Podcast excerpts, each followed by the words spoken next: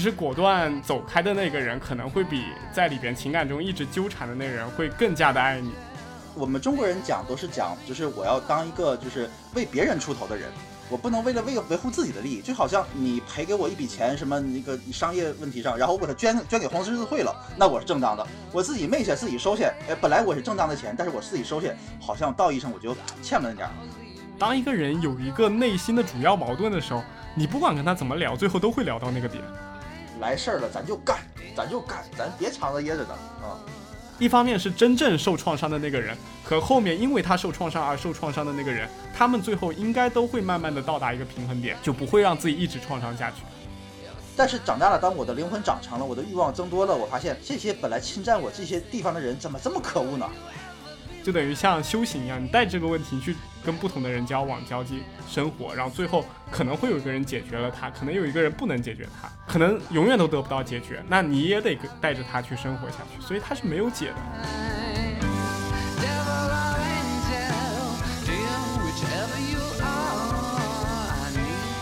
哎，喜形于色，色香味俱全。哎，本期我们请到了呃另外一位主播啊，来自呃周一说的。你叫什么了？雨欣，太不给面子了，名字都不记得。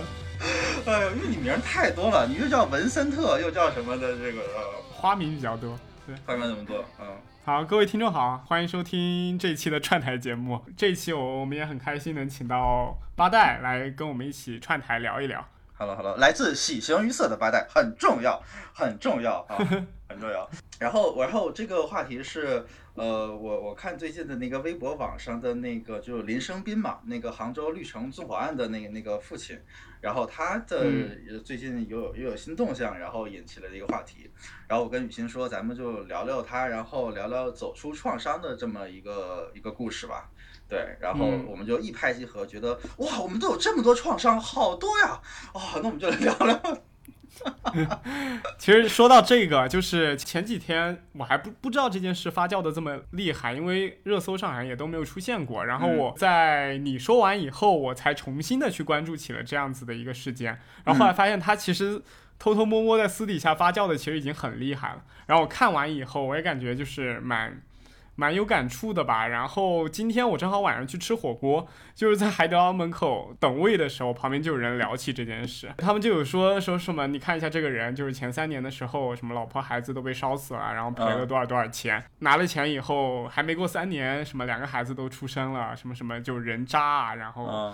什么人性就是这样，然后两个人七嘴八舌就聊起来，我就在旁边偷听，我就觉得这件事可。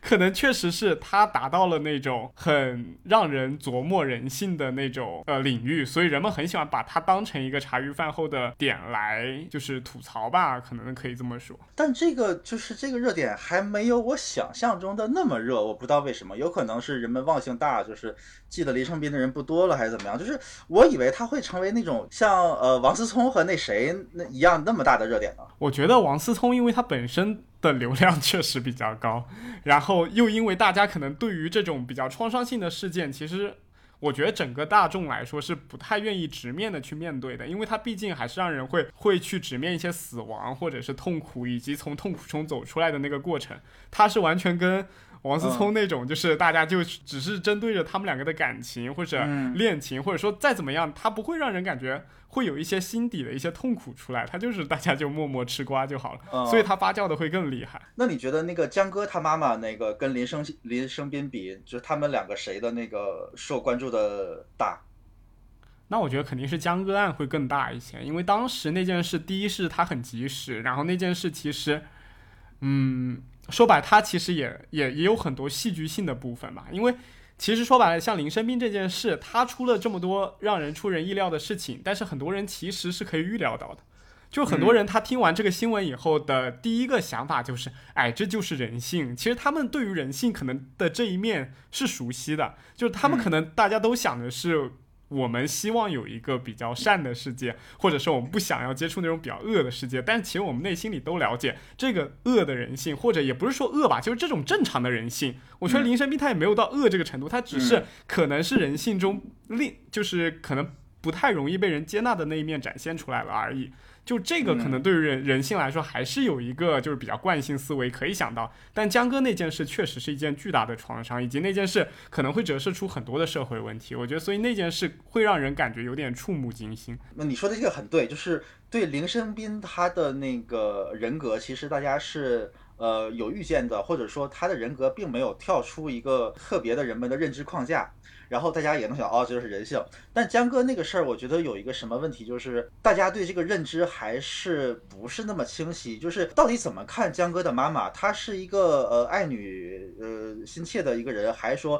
她更接近于一个上访户，对吧？就是我觉得这个这个大家还是揣摩不透，我觉得有点。对，就是整个案情还是有很多扑朔迷离，值得人们去探讨的一个问题。你看，就是对于黎生斌的做法，我觉得大家都能预见到。但是江哥母亲的做法，就是他到底应该怎么做？其实我我现在我也不知道，到底应该放下还是不放下。我就这个问题就是揣摩不透，这个很很值得反复研究对。我们不能不聊这个，不聊这个。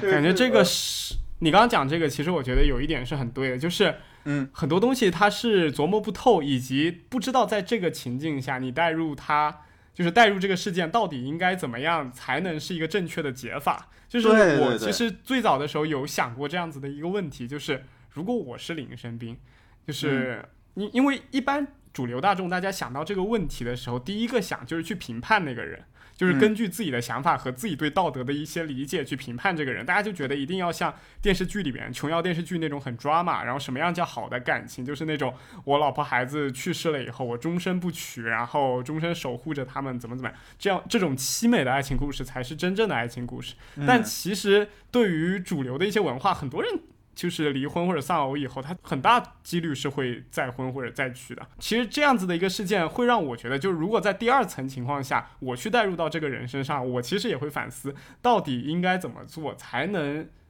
就是让自己可能也过得比较舒坦，或者让大家评评论我，就是也能带着善意。但是我觉得这个其实特别难，就让键盘侠评论起来也比较舒坦。那现在键盘侠其实已经挺舒坦，我觉得骂人是最舒服的一件事。骂人，骂人比带着善意评论要舒坦的多。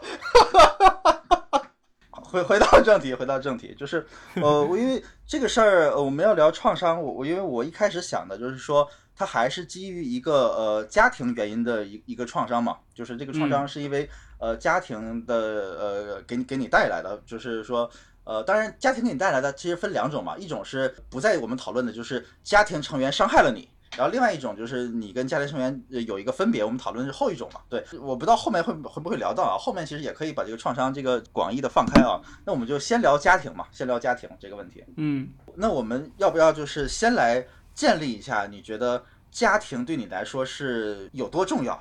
对吧？然后你，因为我们得知道，就我们往前倒，你得知道，呃，家庭有多重要，才知道家庭的创伤，呃，对你伤害有多大嘛。就是其实我觉得家庭关系可能是一个人所有社会关系的总和，因为很多东西它最后来来去去都会变成一个家庭关系。就比如像你最早的时候，你世界里只有你的父母，然后长大了以后，就是他们的父母的整个价值观会。根植到你的价值观去，然后后面会影响你很多其他的关系，就比如像感情的生活，比如像跟朋友之间相处的一个状态。其实这个就等于家庭关系潜移默化的会影响你跟别人的相处方式。然后再后来你自己在组建家庭之后，你跟一个新的人建立了一个亲密关系，然后再生下可能有生孩子，然后跟孩子之间又建立了那种亲密关系，然后再跟孩子接触的。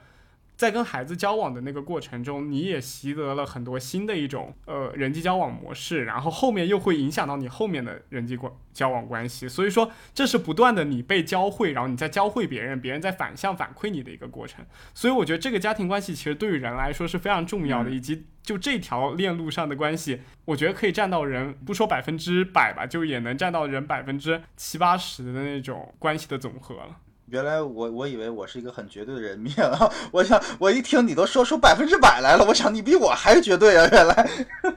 对，因为实在是家庭从幼年到成年或者到老年以后，整个家庭是一直贯贯穿着我们的。虽然说其他的线，比如像职业啊，或者是朋友，或者是呃感情，也会相继的并就是并排的去走，但是这段关系给你带来的潜移默化影响，其实是很关很关键的。嗯，因为因为那个雨欣聊的比较理性啊，我就感性的讲啊，家庭关系就是他妈的我这辈子最重要的关系，就是最重要的，一定是最重要的，百分之百，没有百分之九十九，就他妈是百分之百啊，就是这样。因为因为我就就是我发现我我年纪越大之后越会看重这个家庭，这个家庭既是指我的那个原生家庭，我我跟我爸妈，也是指我跟我的爱人要组建的家庭。对吧？也也是指呃，以后有了孩子，我跟我爱人和我孩子这个家庭，那也包括我们就几代人这个大的家庭，这个关系在我看来对我的影响肯定是最大的。就是因为我我不光是他们教给我好的东西啊，就很多人性的丑陋，我也是从这个里面看到的。没错没错，对这个其实很关键。既然人性的丑陋啊，聊到人性的丑陋，那我可就不困了，我就不困了。我一直就是很。困惑就是一个家庭，他们所谓的丑陋的那一面，它给你就是的影响能持续到什么时候？就是其实我我是底层，我不知道那些家庭带给我来说一些不好的品质，它在底层逻辑上指挥着我，但是我表面上我以为我这个做这个决策完全没有那个底层品质的呃干扰，但是实际上是他在指引着我。对我了解。你，我觉得这个就有点像潜意识里面的影响，在某些决定或者在某些行为上面，你虽然表面上你感觉你没有受到家庭的任何影响，但是在潜意识中，他们的对你的一些像我刚刚讲的那些相处方式和你去处理一些事情的决断能力，其实会受到，比如像你跟父母之间的影响，或者是你模仿你爸妈，或者是你模仿家里其他成员的那种色彩在里面。其实是潜移默化中会有的，所以说为什么童年经历特别容易分析一个人后面的性格，以及对于有一些有心理疾病的患者，他的一些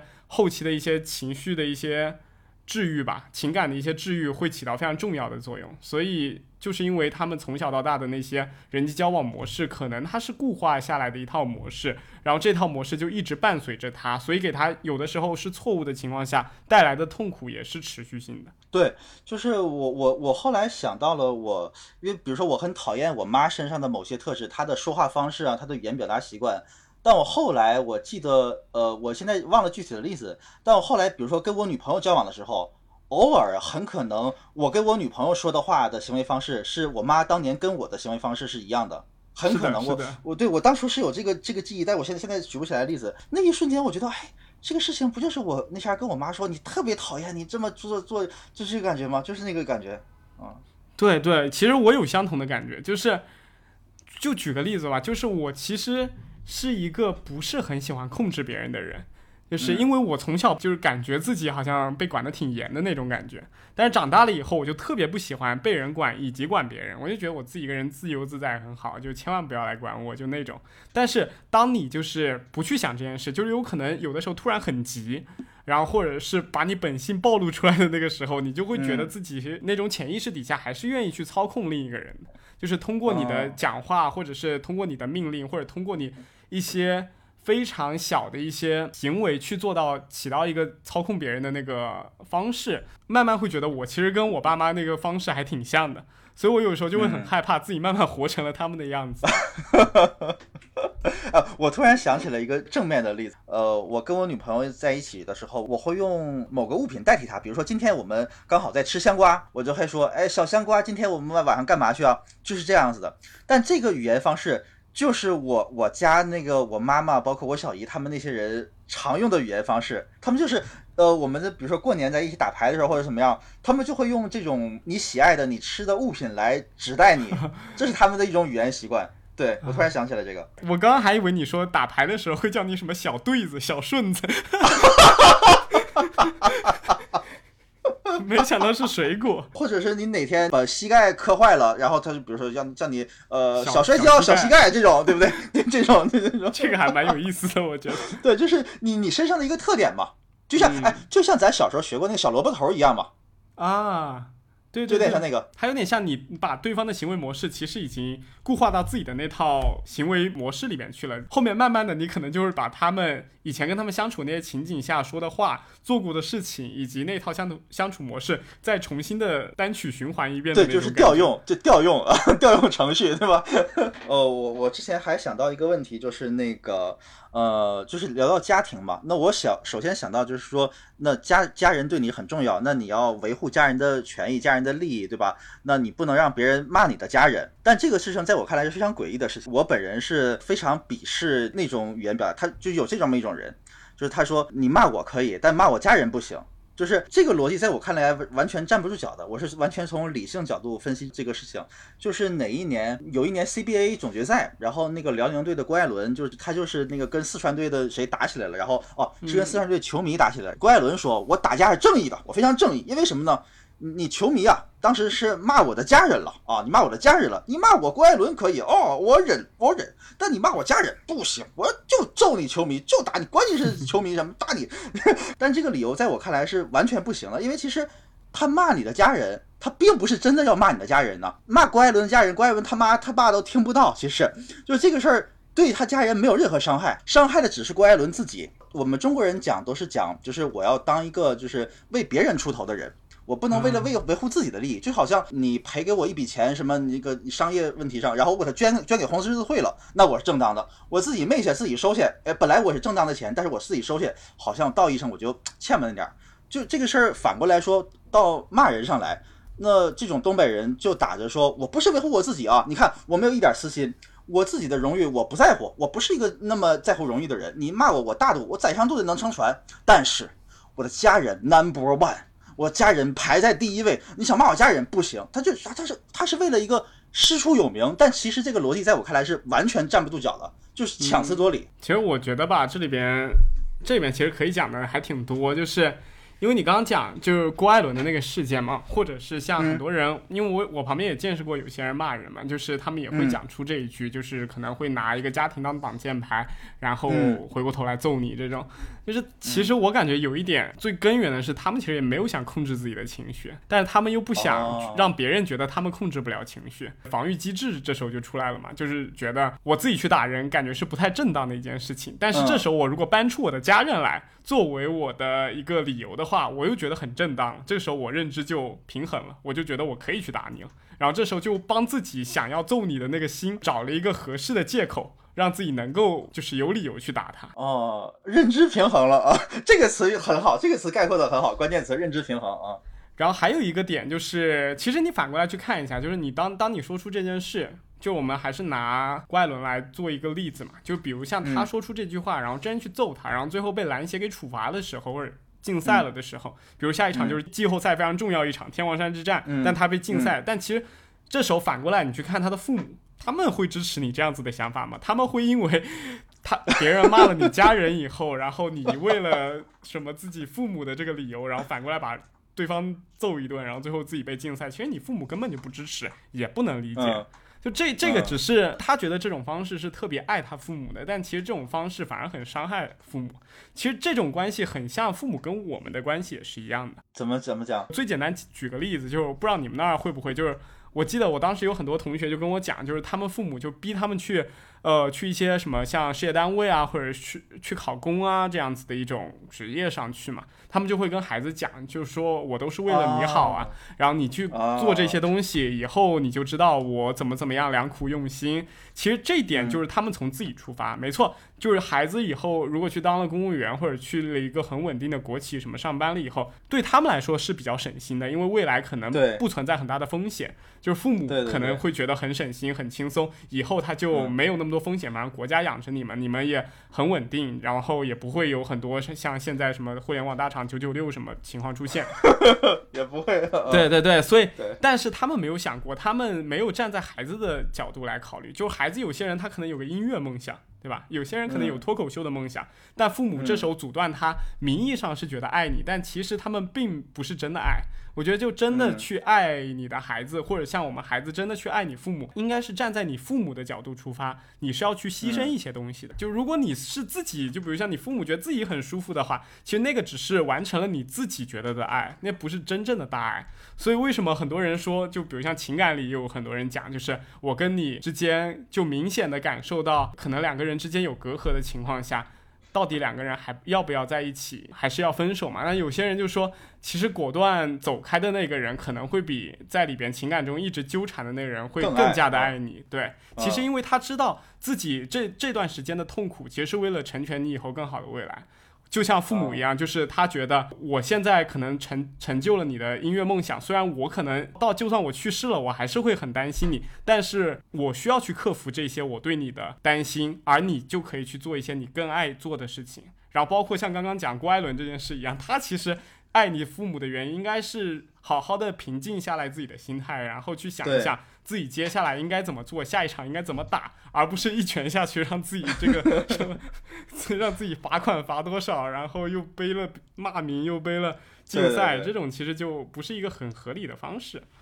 懂了懂了，先走那个是更爱一方，以后再有人呃让我还他钱，我就主动拉黑他，我说我更爱你，我把你拉黑了不还钱，怎么又扯到还钱这种事？先拉黑的是是是更爱的一方啊，懂了懂了这个。其实最主要就是要看，呃，你爱一个人是你愿意为他牺牲，还是你希望对方为你牺牲？就是很多你愿意对方为你牺牲的时候，很多时候是你借爱的名义去绑架了另一个人。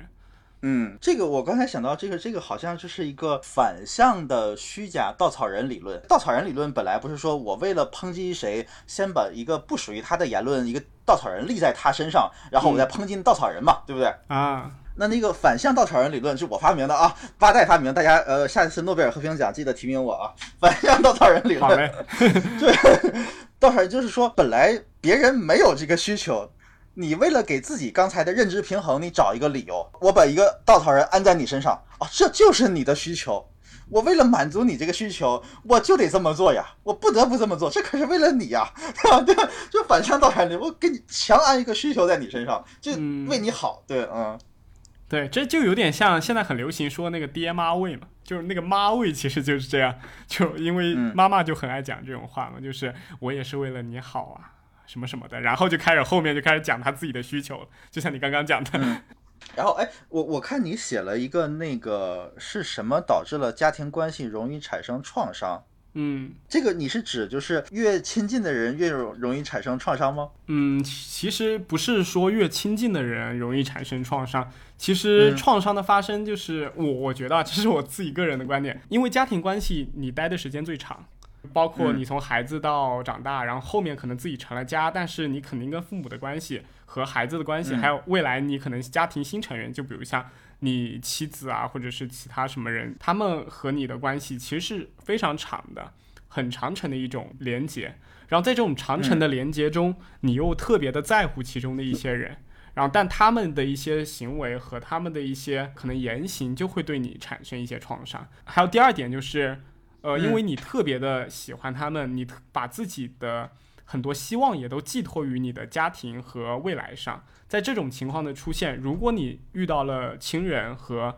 就是身边的一些人的去世的话，或者是暂时的离开的话，呃，或者是生病疾病的话，就你其实在这个时候还蛮容易会有个应激行为，会让你产生一个比较强大的创伤。对，主要是这样子的一个原因。你刚才讲有什么应激行为？对应激行为就是说，就突然出现的一个，就比如像你，呃，像刚刚林生斌这样子的一个事件，就是他父他家里突然就着了火，然后被烧了，然后这个对他来说就是一个应激事件。你的至亲，至亲，比如说呃手断了，这是一个创伤。那比如说同样断断手的是你，我我的意思就是问，就是说你自己断手和你的至亲断手，这两个哪个创伤大？如果是就对断手这件事的话，我觉得应该是自己创伤会更大，因为疼啊。因为至亲创伤，你会知道这个你你说的断手是可修复的还是不可修复的？当然不可修复，当然不可修复啊。那我觉得这个很难做选择，就是有些人可能对于有些人来说，他可能把自己的很多关注点都关注在自己的孩子、父母身上，对他们来说可能会更严重一些。做这个选择的话，同样的就是相同的，就是换肾这件事。你觉得会很多父母把自己的肾换给孩子，但有有没有那么多的孩子把自己的肾换给父母？关键大家就底层逻辑都有一点，就是好像呃年纪比较大的人都会觉得年纪比较轻的人是他们的传承，所以对他们来说。可能年纪更大一些，就比如像我孩子如果断了手，对我来说可能就是一件非常大的事情，相比于我自己断手都会更大。但比如像我，如果我的老爸爸、老父亲、老母亲，我也是引号哈，如果他们断了手的话，我可能会觉得可能比我孩子断了手相比，就可能后期对他的发展也没有说会像孩子这样子的一个，就整个人可能后后半生都都完了，因为孩子我们本能的会觉得他还没有体验过很多东西，但是老人他已经体验过了。对他已经在一个夕阳期，对我们不希望就孩子这种还没体验过的时候就丧失了某些东西，所以对这这类人，我觉得是创伤性会更大一些。就个人会觉得，明白，家庭会成为某些创伤的传导器和放大器吗？就是我们还讲断手这个例子，就是说，因为我我是相信人是有适应性的，就是把你关进监狱的第一个你第一个月，你会非常非常难受，生不如死，但是你在监狱五年以后。你会觉得这就是正常生活，这就是普通的一天，对。所以我说，如果是自己断手，那么在一段时间之后，你应该，我我我，但是我是有点是站着说话不腰不腰疼啊。但我觉得就是从科学心理学角度来讲，呃，有可能这个人就会慢慢适应。他会觉得这就是我我这正常的呃生活，我本应该就是这样的，我不再会因为我比别人少了一个手而特别的难受或者特别的不适。我少了一个手，就像我比别人多了那么多钱一样，或者说我或比或者说我比别人游戏打得好一样，就是这就是人与人之间普通的差异。嗯，但是如果断手这个事情发生在呃你的至亲身上、家庭成员身上，那个所谓的生活适应性，这个人类的这个对生活适应的这个抵抗力。只会产生在他自己身上，我是觉得啊，但别人看来他是无法产生那种适应的，就是在监狱里的那个人能适应监狱，但是外人看来一直都都是他在监狱，在外人看，外人会一直可怜他，会悲悯他，会同情他，这个人一直在监狱里，一直少了一个手，哎呀，他挺不容易的。那我永远想着我。要照顾他，要帮他拿点什么东西，要帮助他那那个感觉。所以说我我会觉得家庭是一个创伤的传导器和放大器，他把这个创伤从别人那儿传导到了你，同时，因为你没有那个创伤受创伤那个本人那种适应能力，虽然对生活产生不便的肯定是他，但是我们创伤我们抽象一点，哲学上的这个创伤很可能你承受的更大，因为你是那个照顾生病人的那个人。而生病那个人本人可能就像我们小时候感冒一样，我觉得，哎，我生病了能能吃个饼干，能喝个牛奶，挺好的，对不对？嗯其实我感觉你刚刚讲那个很有意思，就是，嗯，就是当一个人自己处在这种情境里，与有一个人就是怜悯他，或者是从站在外面跳出来来看他，其实是完全不同的一个感受。可能跳在外面那个人跟他有情感连接的情况下，会越来越觉得自己反而更难受，因为其实我觉得他他就像一个。情绪的容器一样，就是可能在其中的那个人，他的那种情绪是属于像抛物线那样子，先是急剧的升高，就是觉得啊，我可能没有手了，没有腿了，我这辈子就完了。然后后面发现自己活着也也还好，可以适应，然后慢慢的就急剧下降，然后达到一个平衡。然后这个平衡是他自己就是像还是像我刚刚讲认知平衡。就他自己也不觉得怎么样，就是他自己心里就已经好好受多了。然后另一个人，就比如像家庭中某一个部分，你爸妈天天就特别抓嘛，就跟你说啊，还不如我自己断了手呢，可能我自己断了手会更开心一点，怎么怎么样。但其实他是把这种痛苦转嫁到孩子身上了，也转嫁到自己身上了。因为孩子他有一个平衡点嘛，然后你父母如果一直在讲，还不如把这个东西转到我身上的时候，他会让孩子心里咯噔一下。就是可能这个平衡就会打破一点点，然后他如果一直反复的这样子去想的话，会让孩子觉得就是也会内疚，这是反向的，就是因为这个时候创伤的已经不是孩子自己了，就是那个家人了。嗯，因为家人会一直觉得啊，我好受伤，我好自责，怎么怎么样。其实这个时候创伤的就不是那个断手的小孩子了，就是那个受伤的大人了。然后这孩子他也会这样，都是因为我手断了，我才会让我妈妈天天都处在这种抑郁的情绪当中，然后他的认知又再一次失调了。所以这样子是反复不断不断的去，就是情感会不断不断的叠加下去，最后会让每个人都活得不好。所以说你刚刚讲就是家庭会成为创伤的某些传导器和放大器，确实会存在这样子的情况。就这种情况不只会发在发生在家庭中，有可能会发生在你和你朋友之中，对吧？就可能你前一脚往前走了，不小心推了你朋友一把，开玩笑的，他被撞了。然后你你内心就会自责，他可能他也没事儿，他就骨折了，过过半年就好了，但你心里就一直过意不去，觉得我欠我兄弟一点什么。这个其实是呃，就是一些情绪，它反而会成为后面创伤难以愈合的一个，嗯，有点像添加剂吧。然后在这个情况下，确实会变成一个创伤的传导器和放大器。但这时候就要看。你们能不能达成一个认知的共共识，以及就是两边创伤的人，一方面是真正受创伤的那个人，和后面因为他受创伤而受创伤的那个人，他们最后应该都会慢慢的到达一个平衡点，就不会让自己一直创伤下去。因为你刚才那个讲推人那个例子，突然让我想到一个事儿哈，我觉得这个事儿很有意思。我讲一个就是那个得意的例子啊，得意的例子，这个事儿我觉得很很有趣，放在这儿，嗯，呃，就是。我有一个哥们儿，然后他从他是之前在北京嘛，然后我们玩的很好，然后他就去回外地了，回老家工作去了。然后他前段时间又来北京，然后找我玩嘛。然后他是那个搞电影的，然后那个不是不是搞电影了，影迷嘛，算是影迷头子。然后帮我搞了一张那个 IMAX 的票，然后我们俩就一起去看嘛。然后他那个电影还是个首映式嘛，就是那个神奇女侠一九八四首首映式，然后是那个 IMAX 官方搞的，然后蛮蛮好的一个活动，然后。然后当时我们俩坐在一起嘛，当时全场因为首映这个，然后也是算是年终回馈嘛，然后 IMAX 会当场抽一些奖品，什么全年影票之类的给大家，然后他是按座位号抽的嘛，就抽中了我那个朋友啊。这个事儿让我感到非常非常欣慰的是，他没抽中我，他幸好没抽中我，你知道吗？我了解，因为这个事儿是他带我来的。他带我来的参加这么一个活动，然后我们俩座位号挨着，因为当时我们两个就是随便嘛，就两张票，你拿哪张我拿哪张都无所谓，就随便也没选，就随便拿了分了一下。如果恰好随便分的票，然后那个官方抽这样的号码是，比如说八排十十十，那抽中的是我，那你说我受之多有愧啊！这个是我哥们儿来请我看，本来这个我觉得他作为一个粉头，他理应获得这个奖品。假如抽中的是我，那我。给他好像是施舍他一样，但我自己留着肯定是不对的，对吧？因为这个理应归他这个奖品。那幸好抽中了他，当时我就感觉哇，我长舒了一口气，我我太我躲过去了，你知道吗？我躲过去了啊！原来还有这种想法。我一般如果抽中了的话，就如果我自己不需要的话，就直接会给他，我不会觉得有那种施舍的感觉。我觉得这个施舍的感觉还蛮还蛮值得探讨的，就是为什么会产生这样子感觉。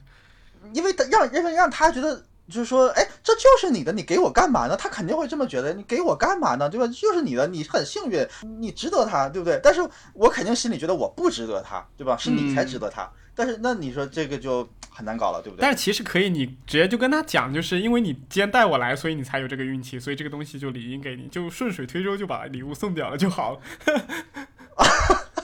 你还搞得自己是是自己是他的幸运星一样。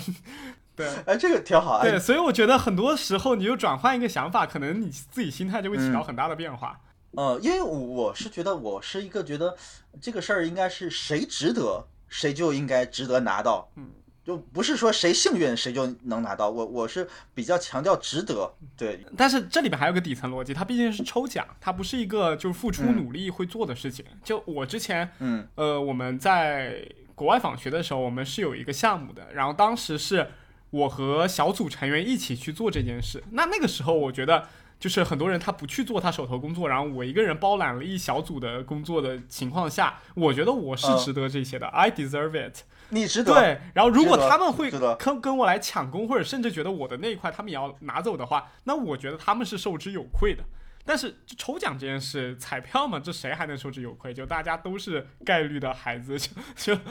大家都是概率的孩子，这个这个太哲学了，这个这个这个总结太哲学了。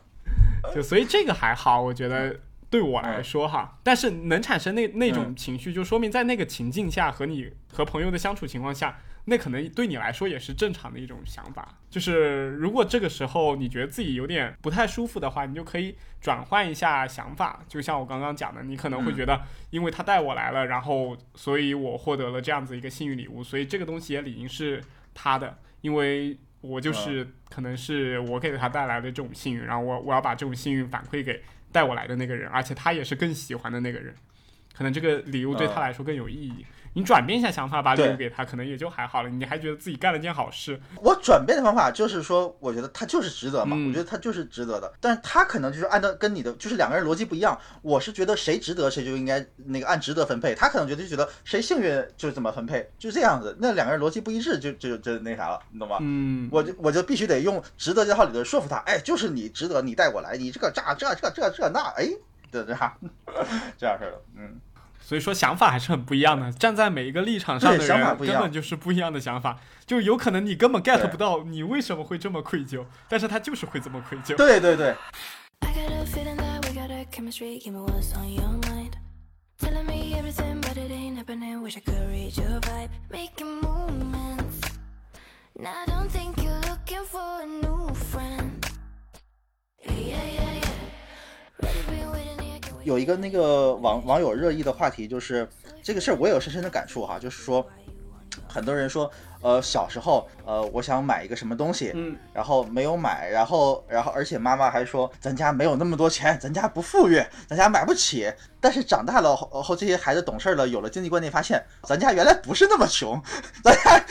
不至于买不起，或者说咱家虽然买不起那个，但是也不至于要穷到那个份儿上。就是所以就是会回想起来当年。呃，爸妈用那套说辞，因为爸妈那套说辞是肯定是想，就是咱们要做一个那个艰艰苦朴素的人。他爸妈都是从呃六七十年代过来的嘛，就是那那种困难年代，所以觉得呃艰苦朴素是个好的品质。嗯呃，但是为了让孩子养成一个好的品质，他们用了一个呃虚假的稻草人。这稻草人就是家里不不富裕，但其实所有人都不富裕嘛。那个时候可能大家就是那个工资差不多少，不像现在，就是你有一套房，你就你就财富瞬间比别人大很多。当时所有人都不太富裕的时候，那其实大家差不多，其实当家长的就不应该用这个不富裕的理由告诉孩子说不富裕，因为孩子会误以为我们是相对不富裕，嗯我们是社会底层那百分之五。但实际情况上，大家都是一样，大家都是一个绝对的贫困。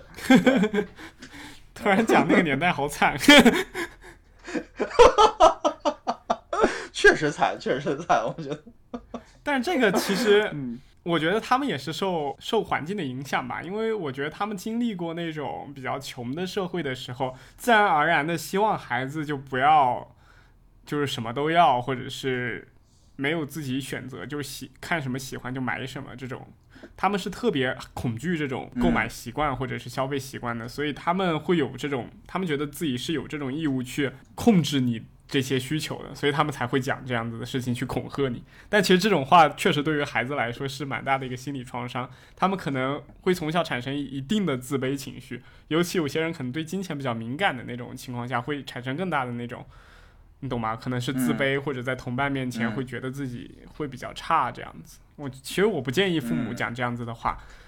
我比较建议父母还是多鼓励一些孩子，当然不是这种钱上鼓励，也不是说什么你爸什么北京几套四合院随便花，什么就 像那个《权力的游戏》里面那个色后一样，当然不可能那种也是不好的，就是你要取个度，就你不要把自己讲得太惨，也不要把自己讲得太好，就嗯。就那种度你要好好的把控。当然，每个孩子也不一样。有的孩子，就算你跟他讲多穷，他觉得自己多有钱。对，有些孩子就特别敏感一些，他们会就是父母可能说的这些话，他们特别放在心里，然后慢慢的就觉得我我我就是那个敏感的孩子。嗯，嗯，对你刚才说那个词，我觉得用的特别正确，特别合理，就是恐吓。它其实本质上我觉得就是一种恐吓。是的，对。其实他们可能觉得没有恐吓吧，他们只是觉得用这种方式来，只是为了达到让你不买的一种目的。但是其实这个嗯如果就就像你这样八代这样子很敏感的小伙子，他们可能就记在心里了，嗯就是可能对他们从小就有阴影，然后长大以后就觉得我一定要赚钱，我赚很多钱，然后焦虑感就很重嘛。就有些人没有安全感也是这样子达成的，因为钱也是安全感的一部分。我后来回想是这样的创伤，我受了很多，但是但是我打败这些创伤的办法就是我选择成为一个虚无主义者，就是我什么都不要，是是这样吗？不仅是我什么都要，不是都不要，而且是说你们有和我没有本质上是一样的，就是你们有多有几坨，有什么有什么意义呢？你有你在银行里有一百万个，我有五十个，都是好不好？对不对？那我就把这个所有的意义都消解掉了。嗯。啊，你是把视金钱为粪土写进了你的人生格言里吗？你可以这样理解，就是当然它不只是局限在金钱领域，我在上一期播客里面有讲到，其实都不用把他们想象成。我觉得想成嗯反而是对自己的那种思想的一种侮辱。我觉得你反而在自己脑子里装这么多啊，你就你把直接把那个你的想法延展到多长，就是整个历史长河里边，就比如像有些人。嗯他很有钱，家财万贯，多少套房子，多少、嗯多少亩地，但是现在多少亩地也没没啥用，就是反正那些特别有钱的人，他可能在历史长河里边，也就是只能活个几十年嘛，然后可能过一段时间，他的这些财富也是分崩离析。就是四散到各处去，其实跟你也没什么区别。最后大家都是大自然的，就是为了维系大自然的一种基因传承的关系，所以每个人的使命都一样，只是在这个过程中，他可能更有钱一些。好像有一句话是怎么讲的？是自其变者而观之，则天地曾不能以一瞬；自其不变者而观之，则物与我皆无尽矣。是这样子讲，他意思就是说，你把这个历史长河缩得很短的话，你就患得患失，你就觉得，哎呀，我嗯。在这两年里边，这又比我有钱，那又比我有钱，我工作又不好，然后其他人就是爸妈给他的就够他吃喝了，天天收个租，你可能觉得这样的生活很有意义，但是你把他拉到历史长河去，其实也就那样嘛，就是你可能也就过着史书上记不记载不下来的，他也过着史书上记载不下来的生活，然后就算有些人史书上记载下来了，但也没有用，你可能过了一千年、一万年以后。大家都是一样的，都是以一种元素的方式四散在世界的各地，在这种情况下就没有那么嗯就没有那么焦虑了。所以我觉得很多焦虑都是产生在短视上。你如果你把自己的目光放远一点的话，其实焦虑就自然的会化解一些。明白了，就是你你刚才讲这个问题非常好，就是特别特别好，就特别适合于我接下来要讲的东西。就是我是一个完全无法用你刚才的那种方式来自我安慰的人，啊完全一点都没办法说服自己。我完全不会，我我如果想安慰自己，我只能否定否定这个事儿本身的价值，否定它的本质，否定它存在的意义，而不可能说我的欲望不重要。啊我是一个非常非常在意自己欲望的人。刚才你那种说法就是，大多数人，你看，就是大多数的那个呃什么什么什么法师，什么什么高人，什么什么像南怀瑾之类的，就是那那种哲人。呃，都会告诉你不要有欲望，你的欲望只是短短几十年中几个什么那个碳元素，几个什么碳基生命的一个什么组合，一个神经一个产生的。那在人类历史长河中，这个宇宙宏宏大这个东西，就是你的欲望其实太渺小了，你的欲望早晚会灰飞烟灭。你现在呃留下的金子什么也会会上，我不行，我确实是不行的，就是这是打小我就不行。我打小就要维护自己的欲望，啊就要实现自己的欲望。我认定的事儿，我就要得到，我就要做。我这个人欲望感非常非常强，非常想要满足自己，要不我也不会给自己叫喜形于色。我想开心，谁也不能拦着我；我想生气，同样谁也不能拦着我。我的欲望一定要得到释放，得到满足。就是那种那种范仲淹的、庄子的那种天地万物那种，我非常理解他们，我非常非常能理解他们。他们能达到那个境界，我觉得非常厉害。他们那种自我安慰的方式很好，但是我不行，我始终是有点唯心主义那那一方面的，就是说，我的思想是天下第一的。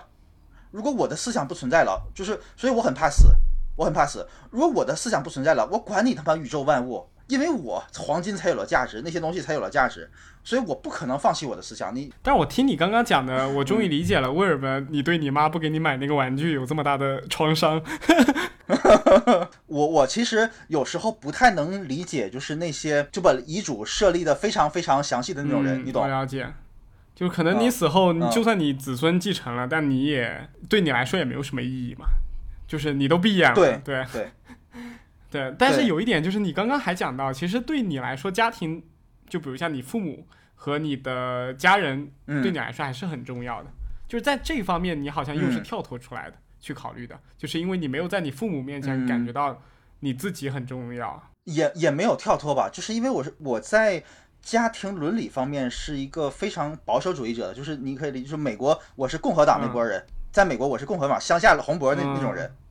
所以就我我是渴望有一个大家庭。有一个，比如说我们拍个全家福，呃，几十上百号人，呃，三排椅子排排坐，那个我是非常非常开心见到那种场面的。我是反对大城市里白领，呃，原子化，嗯，那那那那种那种城市白左小清新的那种感觉的，我是非常反对那样的事儿。就是因为家庭给我带来这个互动，本质上还是满足了我的欲望。我渴望得到爱，渴望得到与至亲人的互动，而家庭就是这么一个能满足我的这么一个场所。啊，了解，就是在其中其实可能不矛盾，就是你觉得父母对你来说重要，也是因为他们是你自己对自己的一个期望之一。对，啊，那这个就说得通了。是不是？是不是 发现了新世界大门？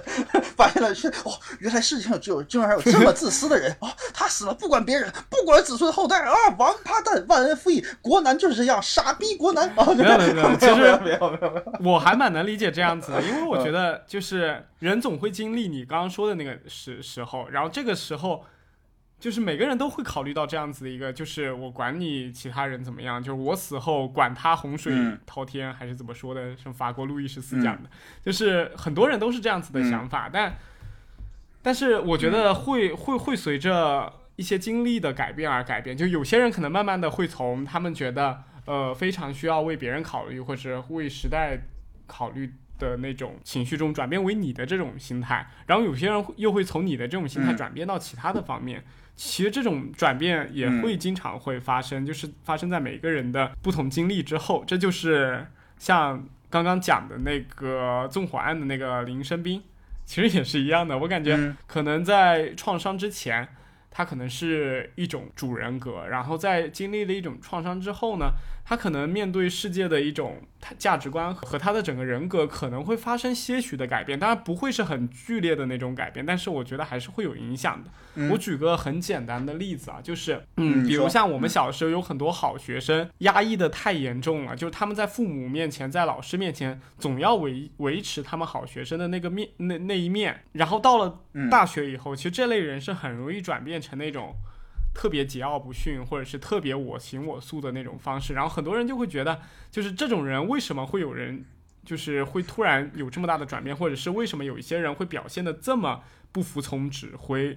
这么我行我素？但其实嗯他们是要给自己情感一种宣泄的出口，就是他们从小到大我都是这样子为别人考虑，然后我也是为了别人的期望来压抑我自己的性格，那我现在就要变本加厉的去嗯把我自己找回来。这个其实是有一个人生的阶段，就是当时有一个理论叫，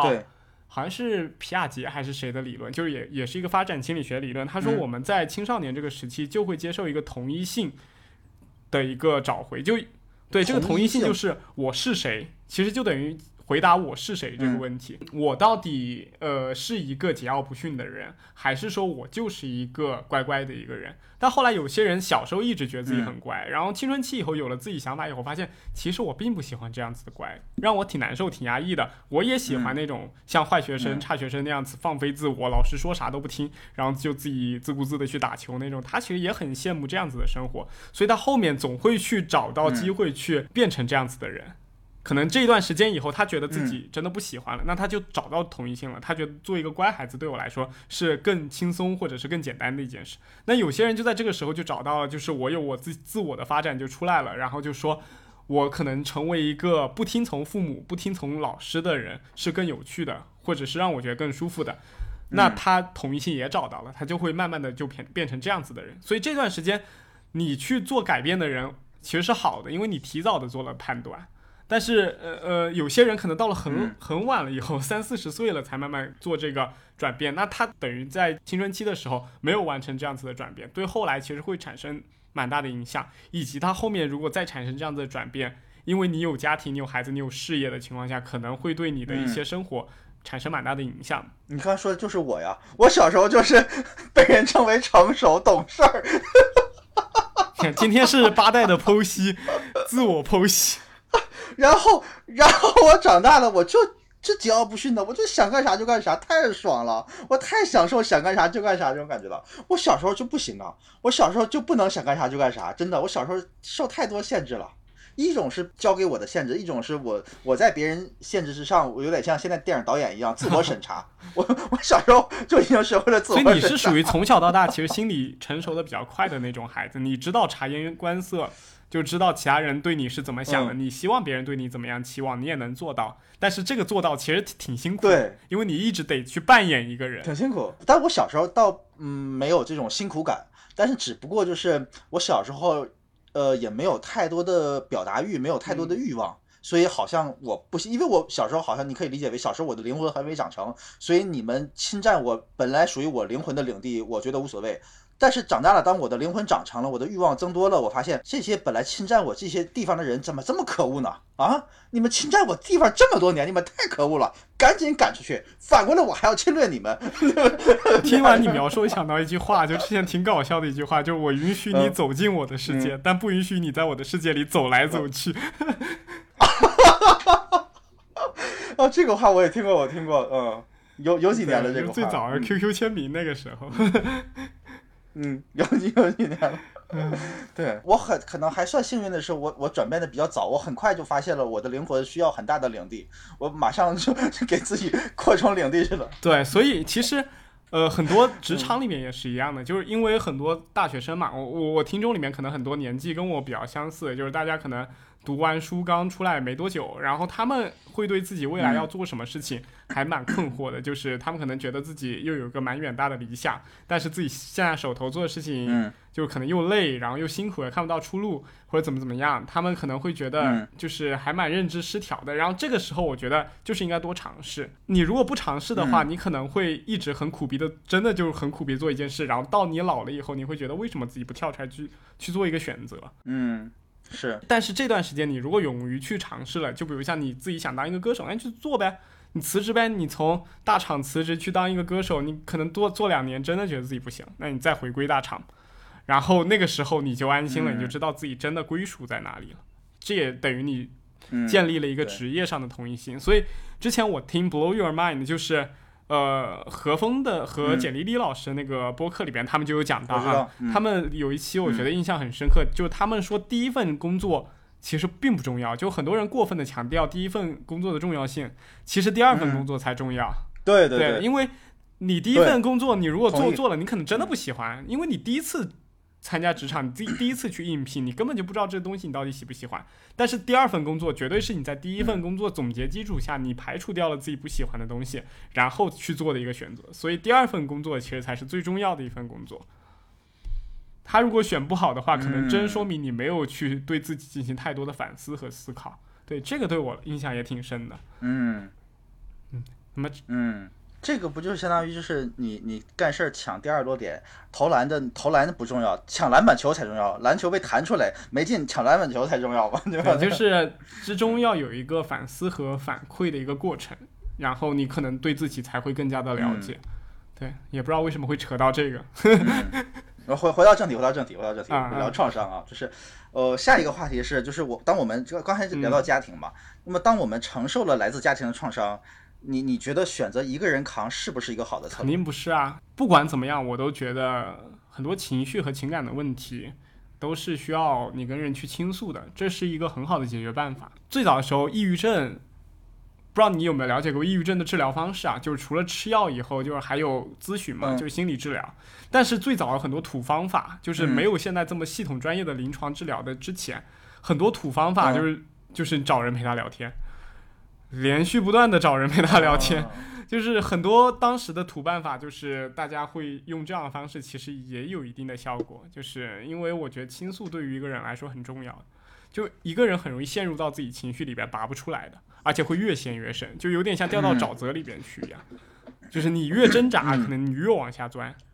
然后他就沉得越深，你越越越难跳出来。对，这时候还是需要有人把你拉出来，去提醒你一下，去陪伴你一下。这个时候其实很重要。那你既然讲到聊天了，那我举个例子哈，就比如说这个呃老王，老王呃他承受了一个来自家庭创伤，这个是他亲友什么发生了什么事情，他现在很痛苦，他想独自承担这个事情，然后他找人聊天，他找人聊天是否有必要一定要聊他那个亲人的那个事情呢？还是说，哎，你陪我聊聊篮球，我也能走出来？嗯，这个是个好问题，我之前还没有想过这个问题，但我觉得应该。这个时候陪伴其实起的是一种有点像呃催化剂的作用，就是可能并不需要聊到这一点，但你给他陪伴的时候，他跟你聊天的过程中会产生一些多巴多巴胺的分泌，就是这个时候他大脑是愉悦的，他就会暂时的去把大脑激活起来。就我一直觉得多巴胺有点像以前那种最老的时候那摩托车，你懂吗？就是一直踩踩踩踩不动，然后你再给他加点油，再踩踩踩踩动了，他就整个 整个就。嗯到达一个正确的一个链路，然后它就好了，是这样子的一种嗯感觉。就我自己打的一个比喻，可能比较粗俗。那你的意思就是说，不一定就是问题在哪儿就从那儿入手，从别的地方我们也可以帮他变得很好。对，而且我其实觉得有一点，当一个人有一个内心的主要矛盾的时候，你不管跟他怎么聊，最后都会聊到那个点。不知道你有没有这样感悟？哦，这个很对，很正确，很正确。对啊，就是比如像你失恋的时候，你不管跟别人怎么聊篮球，最后都会聊到失恋。我觉得是这样，哦，因为一个人有情绪出口的时候，他会马上把自己就有点像一个人掉到水里去了，有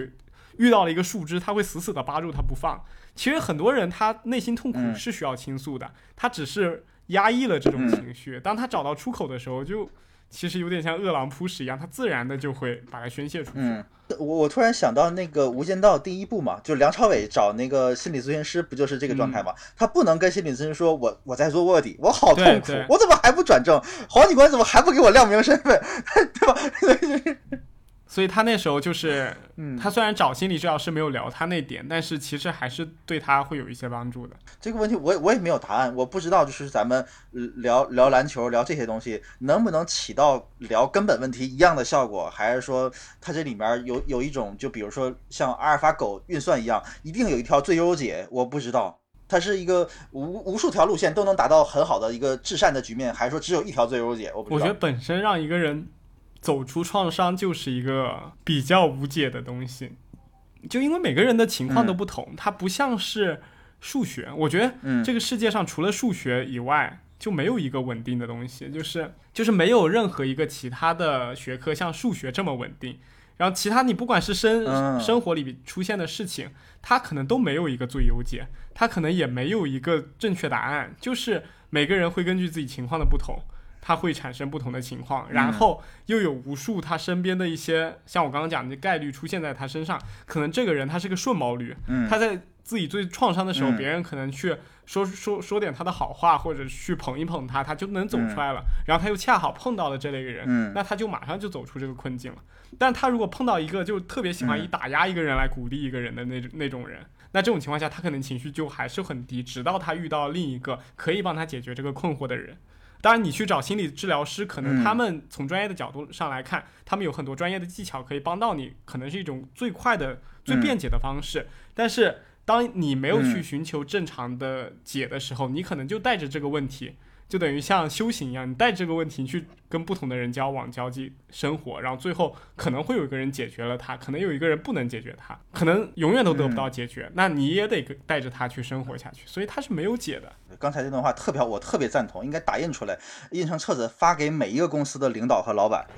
以后你在考核年底考核员工的时候，就看看这没有解，没有解。所以这就是我无法当领导的一个原因。我真心觉得这是完全正确的，就是我们很多职场里面的，其实它是用一种很程序化、很死板的数学接近数学式的思维来要求人，这个是非常惨绝人人人性、灭绝人性、惨无人道、灭绝天理的。啊对，所以其实管理人是一门很大的艺术。当然，我觉得有一点就是像我刚刚讲的那种，呃，每个人可能有每一种方法，不同的方法来解决它，这个其实是很难的。对公司来说，它的效益是很低的，因为它不可能每个人都给你嗯针对性的，我每天去关注着你，可能是一条顺毛驴，你可能是个嗯逆毛驴，对吧？对但对他来说，用数学模型来套用的话，是一种最简单的方法，它可能成效只有嗯百分之五六十，但是它起码可以起效百分之五嗯六十，它可能也只要花费百分之十到二十的成本，但是你可能每个人都关注于它，你可能要花百分之六七十的成本，但最后解解决问题也只高嗯百分之十和二十。当公司规模化了以后，可能数字对他来说也是蛮重要的。当然，心理咨询就不一样，因为他每个个体对他来说都是独特的。所以从这个角度上讲，是不是就是呃快速的识别别人的人格价值观，对一个人来说是非常厉害的品质，非常优秀的品质。这个我觉得是一个非常牛的品质吧，我只能这么说。有些人他就是更嗯容易，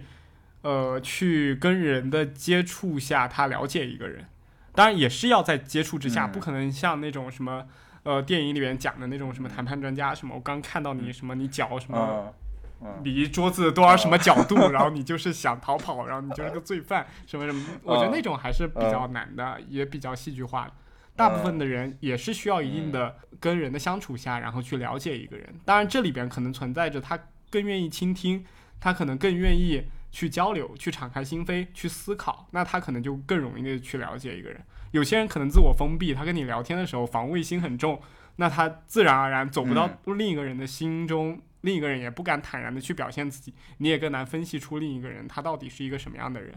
其实我我其实一直那个 很我很想就是那个把自己奉献给江振宇，你知道吧？江振宇你知道吗？嗯，嗯我了解。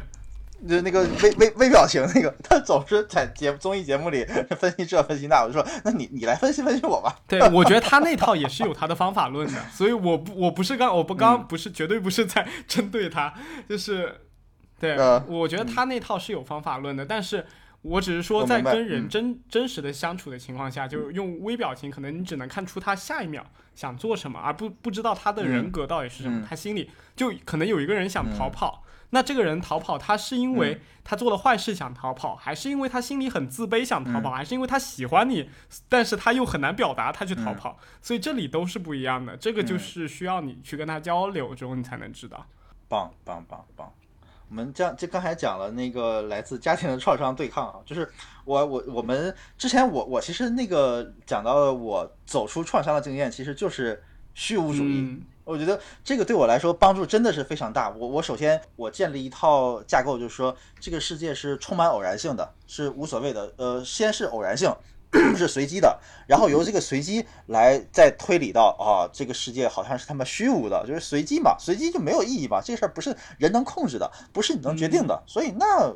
无所谓，对吧？这个就是都是没有价值的，就是我这东西我我有它它也没价值，我没有的也没价值。我是我是用这么一套一套方法。那你有没有什么就是你的经验、你的办法？就是你说去抵抗这个创伤是吗？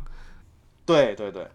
其实讲白了，我我回忆，因为你早上给我看过这个提纲以后，我也回忆过我自己的一些创伤的事件。我觉得最嗯主要的就是想明白吧。我我这个人是不是像你说的那样子，就是我把它去想成虚无什么，我真的就能走出来？因为我我感觉我也是一个比较固执的人，所以我得把它想明白。就我的那个明白，不是说我真的找到它的真理，是我找到一种我嗯自己能觉得好的一种方式。嗯，就比如像我，可能小时候我刚刚也讲过，可能父母他们管我管的比较严，然后我现在其实我不希望自己被人管什么，我希望自己是一个很自由的嗯这个状态。当然，我自己慢慢的后、嗯后期，我就会给自己做一个有点像我给自己做一个疏导吧，就是觉得我如果喜欢自由的情况下是没有关系的，但是我可以把一些人悦纳到我的这种自由中来，然后我把这些人写出来，比如像我的父母，我我我老婆，可能未来我孩子，然后我的嗯某些朋友，他们说的一些话，其实不会影响到我的自由，因为他们可能只是有的时候会烦，但是总体来上来说，他们不会限制你的发展。就是你只要去平心静气的跟他讲，最后都会达到你自己的目的。所以你慢慢的去这样子去疏导自己以后，你会觉得自己就过得好像舒坦了一点，就没有那么轴了。呃，那这个过程中你的原则或者价值观改变了吗？嗯，我觉得这个对价值观是没有改变的，因为你只是疏导了自己的一些想法吧，就是把你的一些想法合理化了。就你不要老是针对着某些很错误的想法一路想到底，就这个时候就很可能会走到一个错误的误区。我觉得一个人的价值观，大部分情况下还是会相对稳定的。但是我举个，我理解刚才你的，嗯我举个例子啊，我是否能正确的描述你那个你你想表达的意思啊？我瞎瞎说，就比如说原来我说 哦，我这辈子如果我想获得幸福，那肯定要获得自由，幸福和自由是不缺一不可的。那自由在我看来等同于我要一个人住在两百平米的大房子啊。后来你有有了有了爱人，有了孩子，那其实是三个人住在两百平米大房子。后来你就想调整了自己想法，我说嗯，三个人住在两百平米大房子也是一种自由嘛，是这个意思吗？我其实很想接的是，后来的我的瓶颈换了，就变成了我其实买不起那么多套房子，我只能跟他们挤在一起。那我的认知自然就平衡了，是吧？嗯。对，这就是一种方法，我觉得就是自嘲，就发现你的主要的一个问题，并不出于你自不自由，而出于你有没有钱的时候，你就把问题转借到另一个情境下去了。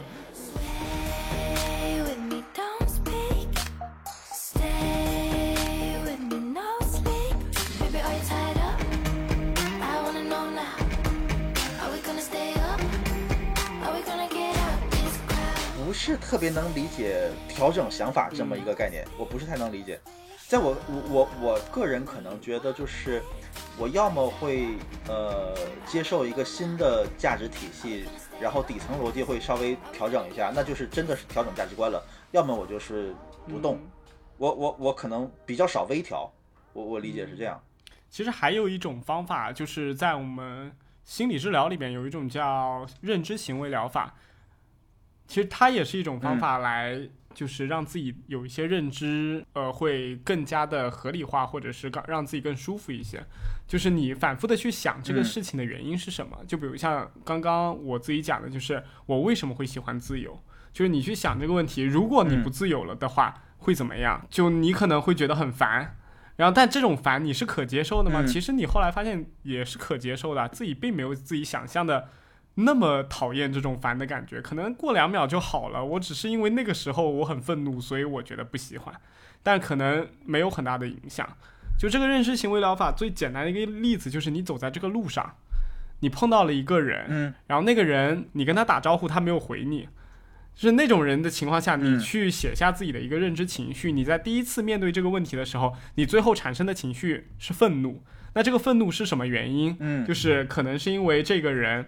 他根本不喜欢你，或者是嗯。这个人他自己装大牌，他觉得你配不上他跟他打招呼，所以他不跟你打招呼。嗯。这种都让你觉得更痛苦的一种，嗯。或者让你愤怒的一种情况。你当时自然而然的联想到的是嗯。这种认知的模式，然后在行为方面，嗯。你就是、在情绪方面你就感到愤怒，然后在行为方面你就后来就你也不跟他去打招呼了。然后，嗯，但是你其实可以扭转到另一种想法，就是从那个那个想法出发，你可能会觉得他可能没戴眼镜。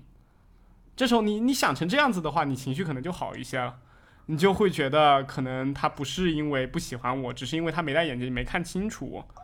啊，没看清楚啊。所以你那时候的行为就你情绪就没有那么愤怒，然后你的行为可能就是下次你再跟他打招呼去确认一下。其实大家都知道，第二种是一种更好的方式嘛，就不像第一个我再也不理你了，是吗？对？所以说这个也是一个很重要的方式，就是你不断的去问为什么，以及有没有一些更合理的解释，然后你去验证它。嗯，哎，那我想问，就是这个认知行为疗法是叫认知行为疗法对吧？对对，呃，你问的这个为什么仅局限于我为什么会生气这类出自于我的为什么吗？就比如说电脑为什么坏了，这种为什么也属属于吗？那那个认知行为疗法应该是电脑去做，而不是你。哦，这它这只局限于就是我为什么会这样，我为什么会愤怒，我的情绪是这样吗？对，因为你看病，你不可能帮你电脑看，你也不能帮你爸妈去看，这你只了解你自己，你也只能帮自己做改变。明白明白。我的问题是这样，就是我这个人，我会经常去思考这个坏事儿的原因。我比如说，呃，我今天本来三点起来看球，但是哎呀，我怎么睡到五点了？我就会思考，我为什么我自己怎么这么傻逼？为什么睡过头了？为什么我不多设几个闹钟提醒自己？或者说，呃，今天呃周一，然后我刚从外地回来，然后我没带电脑去公司，导致我要呃回公回家取电脑，这个事儿太傻逼了。我会问为什么的是我的问题，为什么是为什么呃我忘带了电脑，或者说就类似于这样事儿，其实它不是从我的情绪出发，而是从一个客观的事实出发。你你懂吗？或者是说我出门为什么忘带了手机？就是这种探知这种客观事实的为什么，属于一种呃良好的提问，还是一种钻牛角尖儿？我觉得这个就不是一个正常的提呃认知行为疗法中的提问，因为你刚刚讲的是。嗯呃，你为什么没带手机？这个问题其实就是你在愤怒的时候会问自己的一个问题。你应该问的问题是为什么我没有带手机这件事会让我这么烦恼，或者是会让我这么崩溃？然后这时候你才能反向的去想，因为我之前有三次都没有带电脑，因因为以前的那些东西让我觉得自己是一个特别马虎的人，以及是一个不不可信任的人。然后是因为这个情况，所以你导致自己的愤怒，然后你就反过来去想，我有没有可以让人信任，以及是我有没有过不马虎的情境。然后你可能想到以前啊，我以前每天上班都是不迟到的，怎么怎么样。然后你可能觉得可能这只是一个突发性的事件，我可能只只是因为电脑这个情况，我可能经常会看不到它，所以我没有去拿它，所以导致了我现在这个情况发生。然后我又对他、嗯对自己的那种可靠性产生了怀疑，所以产生了我自己的一些伤心难过。但是从其他的一些例子表明，我其实是一个比较可靠的人。那这时候你情绪自然而然就会下去了，就是你要去溯其的源头。哦，所以就是，所以你的建议是不应该追问客观发生的事件的原因。对，你要知道这个情绪的根源是什么。就很多东西，它只是你情对自己情绪的一种展现方式，它是一个导火索，但它不是原因。嗯，那我确实这个方面我，我以前会就是有点过分的追求客观事件事件的原因了，可能是，所以会导致有些时候不知道这这个情绪从哪里来，往哪里走，又怎么消解，就会产生创伤。对，确实是这样，确实是这样。在创伤的经历中，嗯，获得别人的支持，你觉得是非常非常重要的吗？嗯，我觉得是很重要。就像刚刚你问的那个问题，就是选择一个人扛是不是一个好的策略？我觉得并不是。嗯我觉得获得支持本身就是一件很重要的事情。所以，呃，我们在那个创创伤，就是我们专门有一个治疗方，就是针对创伤之后的人的。其实它有一种方式叫支持疗法，就是哦，就叫这么直白啊，这么对直白。就叫支持疗法。然后在国外的时候也是，他会通过很多像社区里边的那些社工，然后来对你进行一些治疗，或者其实我觉得那个治疗更多的可能是属于一些比较结构化的陪伴。我觉得在这种情况下还是挺重要的。我今天下午跟人聊大宅门就是那个大宅门儿里面那个二二奶奶斯琴高娃演那个，她就是她呃隐藏了家族的一个秘密，就是本来老嗯她的那个谁一个呃哥哥还是谁老大应该呃死了，但是他找了一个呃别的死囚顶顶包了。然后那个老大活了下来，但是这个事儿是逃脱了国家的呃法律制裁的，其实是一个秘密，不应该被别人知道的事儿。然后后来有个坏人拿这个来要挟那个二奶奶，来要挟斯琴高娃，然后把家里搅得地覆天翻，所有人都觉得你你怎么能向着那个坏人呢？但是因为坏人有他的把柄嘛，就是说那个老大其实没死，然后所以斯琴高娃就一直背负着这么一一个压力吧，就是他因为他不能跟别人说老大没死，因为知道这个秘密的人越少越好，所以他就是一直在自己扛着这个事儿，也没人诉说，啊也没人帮他拿个主意，就一直扛到最后。因为他在那个剧前前半段，她是一个很雷厉风行、刚毅坚强的女性，然后后来就是被这个事儿压力也是年纪大了哈，然后被这个事儿压着，就导致她丧失了以前的那种威严、那种勇猛那种感觉。嗯嗯，所以我感觉他是不是也是像我们刚刚讲的认知失调？他因为这件事让自己觉得对自己的评价产生了一些误解，所以他觉得自己可能并不是自己想象中那么强大的一个人。当然我没看过这部剧啊，我只是听你刚刚的描述会有这样子的想法。我不会从他他自己内心的认知失调角度来出发哈，我只是觉得就是这个事儿客观上让他变得软弱了。是的，就是如果有一个人能帮他，他可能就不会那么变得软弱。可能有一个人帮他的话，他随着自己年龄的变，就是增加看待事情的一些改变，可能也会有一些发生有一些调整吧。但是可能会有不一样的体验，就是他自己在这种转变之中，他是可能他自我的感知是更好一些的，而不是像现在觉得孤立无援，然后或者是嗯觉得更很难过、很揪心，然后又得为这个结果负责。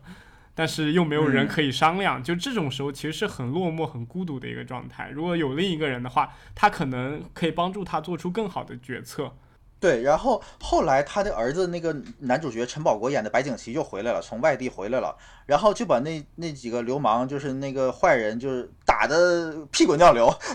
打的屁滚尿流，就是就是他那个儿子，呃，就完全不在意这些事儿，我管你有什么秘密，管你有把柄，把柄你跟官府说去，你有能耐告俺们家，告俺们家，俺们跟你磕到底。他就是你这么个态度，你知道吗？这么个态态度，然后就成功的夺回了家庭的这个呃掌控力，让啊家庭重重新回到了一个正常的轨道，就不再受恶人气了。因为那恶人以前住在他家呀，给他家搅的地覆天翻。我小时候看电视剧，我生气呀，这恶人，我就想判他死啊，生气气死我了。而且，然后白景琦回来给他们打得屁股尿流，这个开心呐，开心呐，哎呦我天，爽啊！我觉得这个就是白景琦的那个做法，就是我觉得我就很向往这种男性的以刚克刚的这这这种这种做法。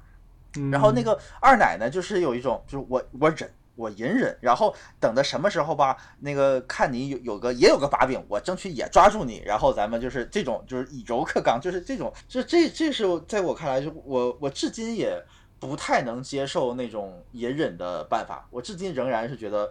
来事儿了咱就干，咱就干，咱别藏着掖着的，嗯嗯，但我觉得你这种想法也挺 OK 的呀，就是你有自己的一套处事方式和价值论嘛。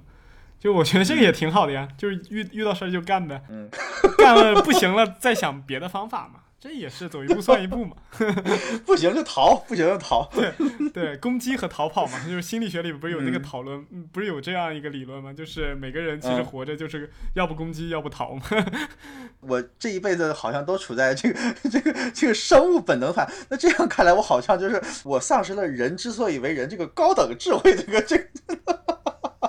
也不是，我觉得这 这个也是，嗯，每个人都有不同吧。就有些人可能喜欢隐忍，因为他们可能会想的更多，他们也是想战斗逃跑，但他们会想到，可能这个战斗的时间我可以不用这么早。如果这么早战斗，你必然会死的情况下，你还不如把这个再拖几年，或者是你先逃跑。所以才会有这样子的一个决断嘛，也是出于情境。如果每个人都强大到当时斯琴高娃那时候就有坦克的话，那他也不用什么隐忍了，我这一炮轰了他不就行了，对吧？你你一般会怎么做？你你你会就是像那个那个谁讲的那个那个龙虾一样吗？就是那种那种就是动物本能的攻击，还是说咱咱忍一忍退一退什么的？我要看那件事有多大。就是其实攻击就属于像你的愤怒已经，你的愤怒已经战胜你的理性的时候。嗯。对，其实这个时候我我的这个度还蛮高的，因为我不太容易愤怒，嗯。我是一个情绪比较嗯。平静的人，而且我发现大大部分人好像也不会让我产生愤怒这种情绪，就嗯可能也是因为我本身之前是学临床心理的嘛，可能看很多问题，嗯。可能跟很多人交流都会比较就中性一些，我不会带有很强大的嗯。那种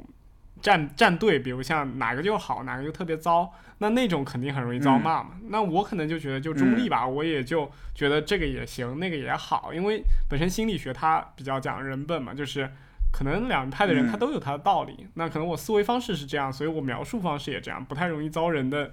那种很理很很很极很大的那种恶意，所以我觉得我应该还好，但嗯。当然也有一些时候，可能我觉得记得我小时候吧，可能会经历一些，比如同学一些很烦的，天天怎么样你，然后你肯定也会发狠，然后比如给他突然来这么一下子，或者是桌子扔一扔水杯，让全班同学突然静下来，看到你的怒气，然后这样子后面的那个人就不敢再嗯。动手动脚，是不是？就是也会有嗯。这样子的情况出现，但是就还比较少，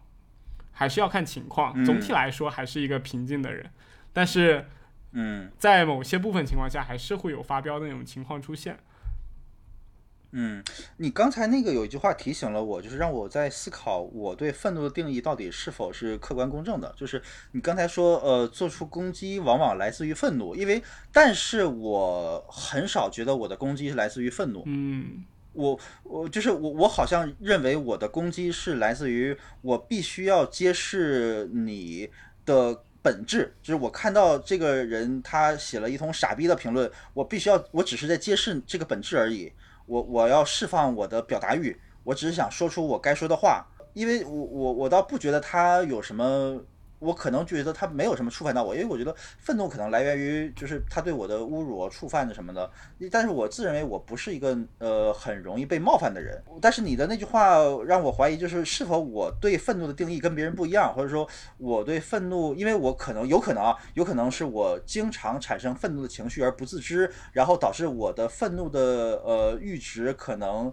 跟常规发生了偏离，嗯就是对吧？因因为你们你们可能觉得。到八十分就有已经有火冒三丈了，因为但是假如说我经常到八十分，那我自动把愤愤怒的定义调到了九十五分，那在我表现出八十分的时候，我就不认为自己在愤怒。嗯，我这边还想再补充一点，就是听完你刚刚讲的，就是因为我刚刚讲的嗯是它的来源可能在于你的愤怒，其实。呃，我刚刚意思是你如果在当时想攻击的情况下，你自然而然会带有那种愤怒值，那个愤怒可能会带你去，就是去到一个比较极极端的情绪。但是本身来说，攻击这个行为，它是出于你的你的恐惧，就因为就人类最早的在进化论里面来讲的，你面对一个你面对一个比如像很强大的一个对手，比如突然来了一个狮子，你只会有两种选择，一种就是逃跑，一种就是攻击。那面对狮子，你肯定就逃，但你逃也逃不过它。但面对呃，比如像蟑螂，你就是攻击，把它拍死，对吧？其实愤怒是出于你的恐惧的。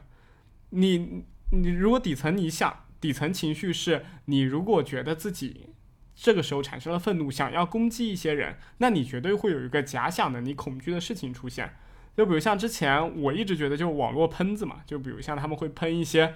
就是可能仇富啊。或者是喷一些明星啊，那些人他们肯定内心里面也是有一定的恐惧的，他们害怕自己没有办法这么成功，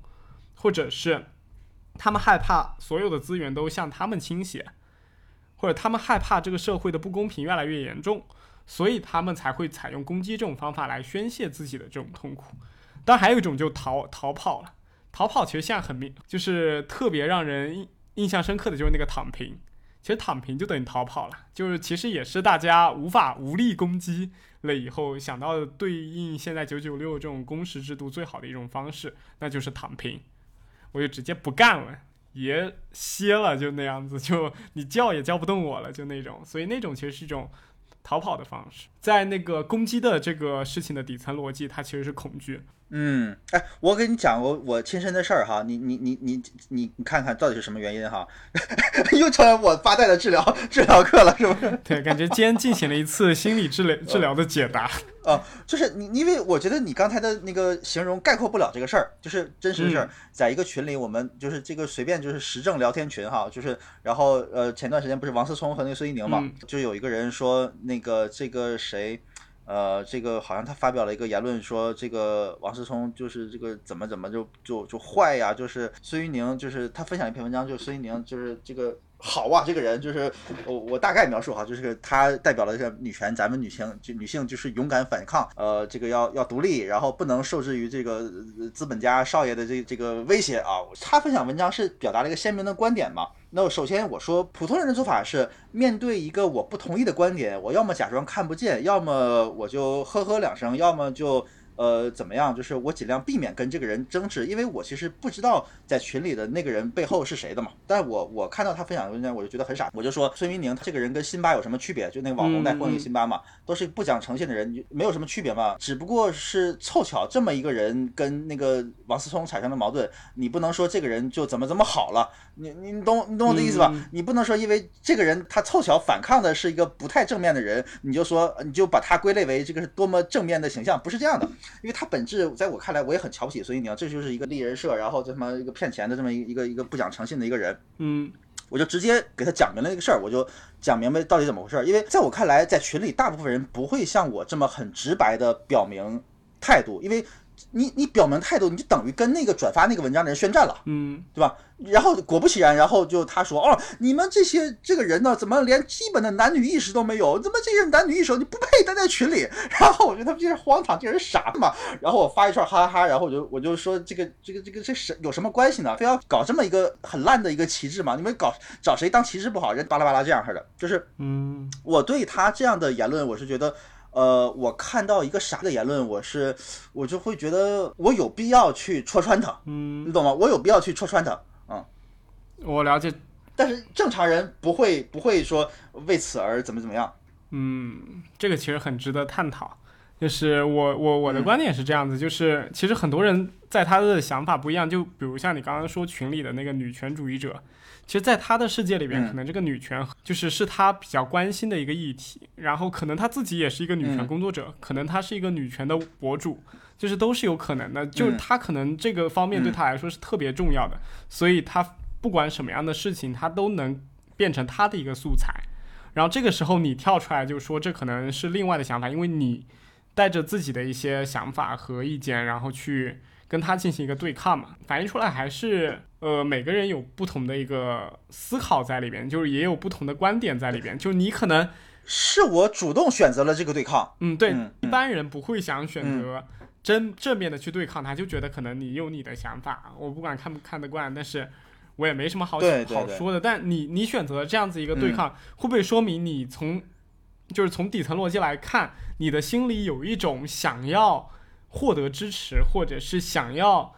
获得其他人对你的就是尊重的那种情绪在里面。我不知道，我我乱讲的，就是，但是我觉得，呃，我也不知道，对，会不会有？这样子的一个情绪在里面？所以，呃，你会选择这时候奋不顾身的，一定要去表明自己的一个声音，就是你很希望自己的声音能被别人听见，你觉得自己压抑很多声音，可能有之前被人忽略了，或者是没有被别人所重视。所以你会特别喜欢在这个时候通过这种方式来来让别人发现你。嗯，我现在回想，就是你这么一问，我回想，他很可能原因是，呃，我想维护一种价值观。嗯我想维护一种价值观，就是我小时候，当我没有很成熟的自己价值观的时候，我自觉维护的是那个传统的体制。我小时候是曾经是，比如说任何规章制度的坚定的捍卫者。嗯呃，但是当我长大之后，发现这套价值观是非常扭曲的、泯灭人性的，呃，毫不自由的之后，我完全就抛弃了他们。但是我心中仍然想维持有一个想维持的东西，那么这个维持的东西就是我自己认可的一套价值观。这套价值观很可能是我通过不断的学习，呃，吸收各种派别的思想，呃，各个理论的思想，然后总结出来的。我觉得世界上应该有一套。呃，合理的、公正的价值观，这套价值观应用于呃资本家与员工，应用于男人和女人，应用于各个阶层，应用于各种各各种关系之中。对，所以当别人涉及到这个议题的时候，就我觉得这个议题是可以被我所认可的那套价值观来解释的时候，当他的观点又不是。我认为正确合理的解释，而是我认为非常荒谬的解释，我就忍不住想去攻击他。虽然这套我所认可那个价值观，没有任何一个组织或机构给我盖章说，哎，您好，这是您的价值观被评选为了宇宙公理，没有任何一个人给我盖这么一个章啊。但是我觉得我不我不需要那个章，我之前讲了我是唯心主义者，我心中认为这套价值观是百分之百宇宙公理，它就够了。嗯你们不需要我，我不需要拿那个章，我不要说，哎，这是宇宙大统领灭霸给我的章，我现在拿这个章管着你们，我不需要那个章，我很很可能出于这个。所以你的愤怒也也是因为他们说的那套话影响到你的这套价值观了，可能会产生动摇。所以你通过呃愤怒的宣泄这种情绪来正式的宣告你的这个价值观在你的心中的地位，它是正确的，它是不可动摇的。对，对，哎，你这个解释，这个解释非常非常在理，我觉得是这个解释非常科学，非常合理。所以这就是你的应对的一种嗯方式嘛。所以我们先不讲你刚刚讲的那一套价值观是错是对，是合理还是不合理，但是你可能在嗯情绪上是用这种方式去面对它，或者是去解决它的。对，好，好像是这样，就好像就好像有的人，就比如说别人说，哎，你长得好丑啊，他就会被被冒犯到，被被触及到。啊，你怎么敢侵犯我的容貌？我的容貌这么美啊，然后其实底层逻辑是他觉得他是好看的，呃但是这时候别人去戳了他一下，让他怀疑了自己到底好不好看，然后他为了重新证明自己是好看的，我就要攻击回去，把你攻击死了，那我就是好看的了，是不是？那个死是加引号的，就对是这种感觉。哎，这样好的，呃，加引号，你不用，咱不用这么自我审查，是不是？现在讲话都特别小心。对对对对对对，我们感觉聊了这一期从。呃，创伤，然后又从之前的那个实施事件聊到了后面很多，就是自己怎么应对自己创伤的一个方式，我觉得还挺有意义的。挖掘了挖挖掘，真的挖掘了好多新东西，挖掘了好多新东西，就是真的是就是棋逢对手，将遇良才，是吧？OK，那我们这期节目估计也到这儿了，我觉得就差不多了。嗯、到这哦，对，还有一个嗯要提及的，就是刚刚讲的一个，因为周一说每期都会有一个微博转转发赠书的一个活动，然后我们嗯每期也会送出一本书，然后这次就让八代来，就是讲出要赠书的那个书目是什么吧。好好好，现在进入正题了，热身运动结束啊，进入正题。什么？开始聊请你在两分钟之内介绍完它。因为我最近看完那个余华的《文成》，余华是那个大家都知道《活着》的作者哈，文成》是他的最新的长篇小说，就是非常推荐。他写出了中国近代一部分非常真实的社会呃情景，就是白描，他非常擅长白描那种社会现实，而这样的社会现实，呃，曾经以一个小小的切面，呃，不同的切面出现在其他作家的作品中，但是，呃，其他作家只会写他的一个切面，不会去直面它，只会把它当成一个呃别人口中的一个背景，或者说这个事件的一部分，他不会直面那种血淋淋的事实。但余华的《文成》，他直面了那个残酷的事实，他甚至让你在描写这个部分的时候，让你觉得你不知道这本书的主人公是谁，你甚至忘掉了你应该带入到哪一个人物里面去。这就是余华这本《文成》的厉害，他就直面这个现实，你就看这个现实，你也别甭讲什么呃谁勤劳朴实，谁奸诈耍滑，然后你也甭分什么立场，你就看，嗯，非常推荐。好，嗯行，其实我也没看过这本书，然后我刚刚也跟八代讲，就是嗯下一周可能也会再重新买一本书看一下，然后看看是不是有他推荐的那么好。我相信应该是有的。对，你要是要是没有这么好呢，欢迎大家来我的播客喜形于色啊，来骂我啊，给我留言骂我，骂死我啊！我敢保，我保证啊，你们关于这本书的那个骂我，我不回击，好不好？结果八代把你们一个个都拉黑了，让我也尝试一下拉黑别人的快乐。先拉黑是爱的表现，爱的表现，我爱我的听众朋友们。这期怎么传递了这么多错误的价值观？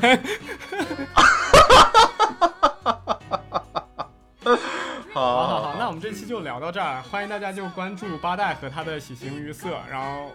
也关注我们的微博抽奖赠书活动。对，欢迎大家关关注雨欣的周一说，对吧？嗯，没错，对，那我们这期就到此结束啦。嗯，嗯，拜拜谢谢大，家，拜拜。拜拜。